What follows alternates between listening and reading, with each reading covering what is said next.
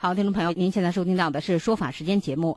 在扎实推进秦岭北路违规建别墅问题整治工作当中，西安市的长安区坚持问题导向，对辖区违建进行彻底的整治，以最坚决的态度全面加快整治工作。截至目前，累计拆除违建面积三万五千多平方米。我们来听记者的录音报道。近日，长安区五台街办的工作人员对位于青岔村的西康铁路遗留建筑进行了统一拆除。我们的工作人员是轮流轮流来工作，机械不停，二十小时去来去拆除。我们预计就是在四天内拆完。按照要求，五台街办将在九月底之前完成对违建拆除后的地方进行复耕复绿，这将对青岔村境内的石边峪水库起到保护作用。咱这是水源保护级。呃，这把这个违建拆除了以后，呃，恢复绿地，没有啥污染，呃，交咱的市民用费，呃，保证放心。恢复以后，呃，复垦成土地，将来能种这个核桃呀、板栗呀，对咱村民也能带来效益，对这个环境保护也能起到一定的作用。记者了解到，秦岭北路违规建别墅问题专项整治工作开展以来，长安区紧紧围绕省市整治工作安排部署，夯实责任，坚持问题导向，拉网式摸清底数，形成问题清单，倒排进度，倒逼落实，紧盯问题，动真碰硬，全方位多举措，确保专项整治工作到位。全区共拆除违建三万五千多平方米。在拆除违建的同时，相关部门还在第一时间清理垃圾，在充分考量周边原生态和自然风貌的基础上，合理制定生态恢复计划，真正还山于绿，还山于民。好，听众朋友，我们说秦岭的山山水水，或者是绿色的植被以及其他的资源，对于保护西安乃至陕西和周边省份的生态，无疑起着十分重要的作用。我们也希望通过拆除违建等各种保护措施，能够让秦岭的天然生态再次焕发出生机。好，听众朋友，这里是说法时间节目，我们继续来关注录音报道。昨天上午，西安市二十路公交车司机张师傅在收车的时候，见到一个蓝色的袋子。不要看这个袋子不起眼儿，里面可是装了不少的钱。我们一起来听记者的录音报道。呃，十点四十分左右，我停车在车上发现有个遗留物，后来捡到这个包。这个蓝袋子看上去应该用了挺长时间了。张师傅把它交给车队后，清点了里面的东西。包里边发现有现金三千七百多块钱，然后一张那个存折，两张两张银行卡，还包括一个手机。从这个手机上判断，失主应该是个老年人。跟他取钱的时候用存折，自己记的这个账，取款记录。啊，一般人年轻人不会拿着存折。失主的电话没有密码，工作人员拨打了其中几个电话，都无人接听。而此时，负责车辆监控的工作人员也赶到了公司，查看监控后，终于看到了失主的模样。确实是一位老人骑着蓝袋子上车，下车的时候把袋子落到了车上，没有拿。就在大家为寻找失主发愁的时候，失主李师傅找到了二十路公交车调度站，在得知自己的包完好无损的被放在公交三公司，他可是高兴坏了。还还感谢啊！我应该好好好好。哎呀，太谢谢谢谢！这是我的生命钱嘛！我老伴儿跟我们两个就是每月就是指望这个来生活了。李师傅今年七十八岁了，腿脚便利，思路清晰，犯这种错误他自己都没想到。那个十里铺，我坐的是二十路，我急着倒那个二三零来，把包忘上。还好有惊无险，公交公司的工作人员也提醒乘客们，上下车一定要拿好自己的随身财物，可不敢如此大意。听众朋友，我们说三千多块钱的现金听起来呢，并不是一个大数目，但是对于依靠他生活的这一对失主老年夫妇来说，却是不可多得的。那么在这里呢，让我们为越来越多的涌现在公交车司机当中的好人好事点赞，也希望更多的人用自己的善举给大家带来温暖。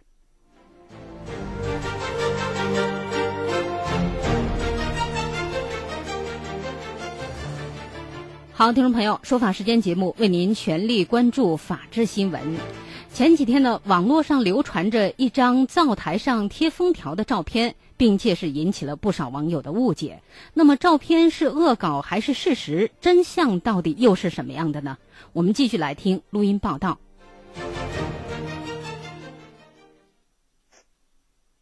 西安市临潼区西泉街道办事处封。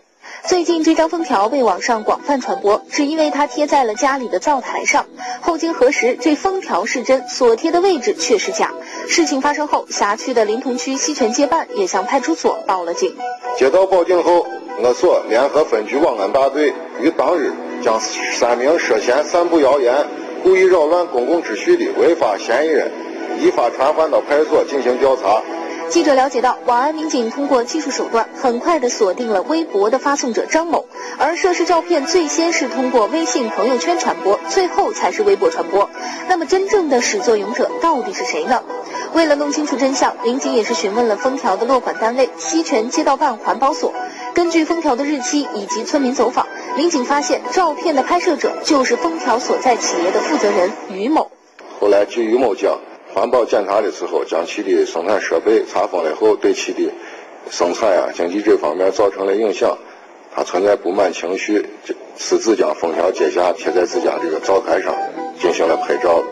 拍完照后，于某将照片发送给自己的邻居，邻居又将照片发送到了一个微信群里。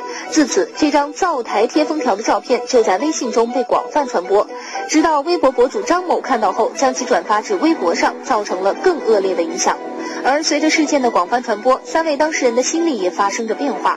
于某将封条复原，张某也删除了微博。尽管如此，但他们的行为已经涉嫌违法。目前，于某等三人的行为因触犯了我国治安管理处罚法第二十五条的规定，涉嫌以虚假信息扰乱公共秩序，分别被处以五到七天的行政拘留，并处罚款。民警也提醒，互联网不是法外之地，传播虚假信息一旦查实，公安部门将严厉打击。听众朋友，在网络上传播不实消息、图片、视频或者音频，都会受到公安网络监管部门的严查和处罚。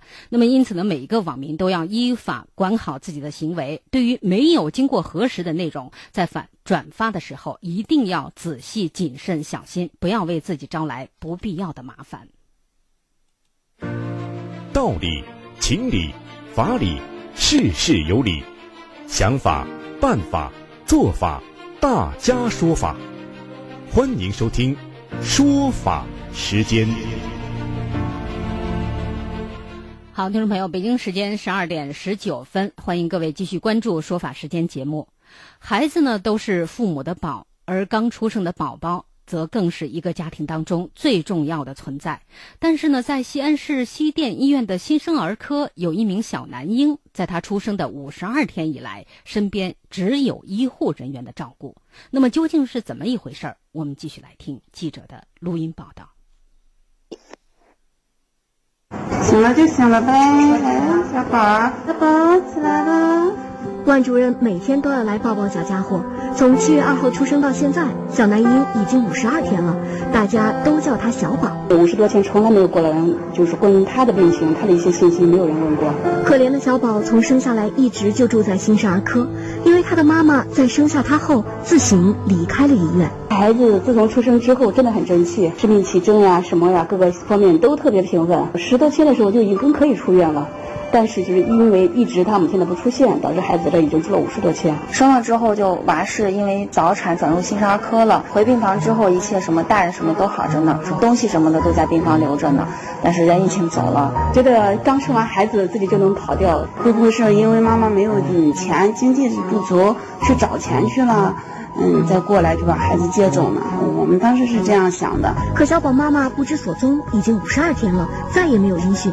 医院想尽办法都无法联系上他。据了解，小宝妈妈入院登记的名字为温馨，而通过身份核实，医院核查出她2016年就在这里生下过一个男婴，这已经是第二次在这儿生产了。这次来了之后，就是包括呃我们护士站就护理部的，就是所有的人都对她印象特别深刻，因为16年她来，她这次来的时候，就是她就说的是她闺蜜一个女女女性的朋友陪着她，然后走的时候也是。万主任说，他见过小宝妈妈，是个很年轻、很漂亮的女子。可他怎么也没想到，她竟然会不辞而别。她就是人走了，东西都在这，就是像身份证复印件呀，都给他收到这块了。这位母亲将其婴儿弃置医院五十余天的行为，没有承担其抚养义务。涉嫌触犯《中华人民共和国刑法》第二百六十一条的规定，涉嫌触犯遗弃罪。目前，警方已经立案调查，但作为天天照顾小宝的医护人员来说，他们还是希望这个不管有什么难言之隐的妈妈能早点来接孩子。还是希望他妈妈能看到这个孩子真的，啊，我还是那句话，让他妈妈尽早把孩子抱回去，让孩子能够健健康康、快快乐乐成长。听众朋友，那么相关律师也告诉我们，这位年轻妈妈遗弃孩子的行为已经触犯了国家的法律，而我们在报道当中也能清楚的了解到，这位年轻女子的身份信息还留在相关的医院。如果说她继续将不当行为实施下去，必然呢也会得到法律的严惩。我国刑法第二百六十一条还规定，对于年老年幼、患病或者其他没有独立生活能力的人，负有抚养义务而拒绝抚养，情节。恶劣的人将会被处以五年以下有期徒刑、拘役或者管制。好，听众朋友，这里是说法时间节目，我们再来关注这样的一条报道：八月底开学在即，但是河北邯郸的郭先生是非常的着急，因为他们正在上大学的儿子暑期打工来到西安之后，到现在都是找不到人。我们一起来听记者的录音报道。二零一八年七月三号，他是来这个西安一个星期左右吧，他给我打电话上这个计算机软件，说要三千块钱。郭先生是河北邯郸人，儿子郭少炳在当地上大学，七月初被以前的同学叫到西安暑期打工。郭先生给带了一千多块钱的生活费，可没几天，儿子就打电话向他张口要钱。我说你回到老家以后再商量，我没没给他打来。起初郭先生也没多想，可是谁知儿子似乎不甘心，还是隔三差五的给他打电话要钱。感觉不对劲儿，他经常说话的后面他我问他，他说有人在后面监视他。直觉告诉郭先生，儿子在西安遇到事儿了。但等他想再次给儿子打电话时，却发现。您好，您拨打的电话已关机。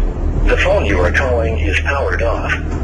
郭先生没敢怠慢，找到了叫儿子来西安打工的同学家里。家里说他孩子一直就没有回去。上周末，郭先生和家里人来到西安找儿子，可是茫茫人海，人生地不熟，怎么找呢？郭先生通过朋友找到反传销人士，反传销人士小阮根据郭先生提供的线索，初步断定他的儿子郭少炳应该就在西安东郊的田家湾村。这不是马上快开学了吗？他现在上着。该大三了，实在着急找不见。目前，郭先生在反传销人士小阮的帮助下，已经在田家湾村连续蹲守好几天了。也希望看到郭少炳的人能帮帮郭先生，让孩子早日回家，迎接新学期的到来。那么，对于郭先生的遭遇，我们建议还是尽快到当地的公安机关去报案，依靠警方的力量来解决问题。另外呢，我们还要提醒更多的家长和年轻人，对于传销一定要多加了解、多加防范，以免误入歧途。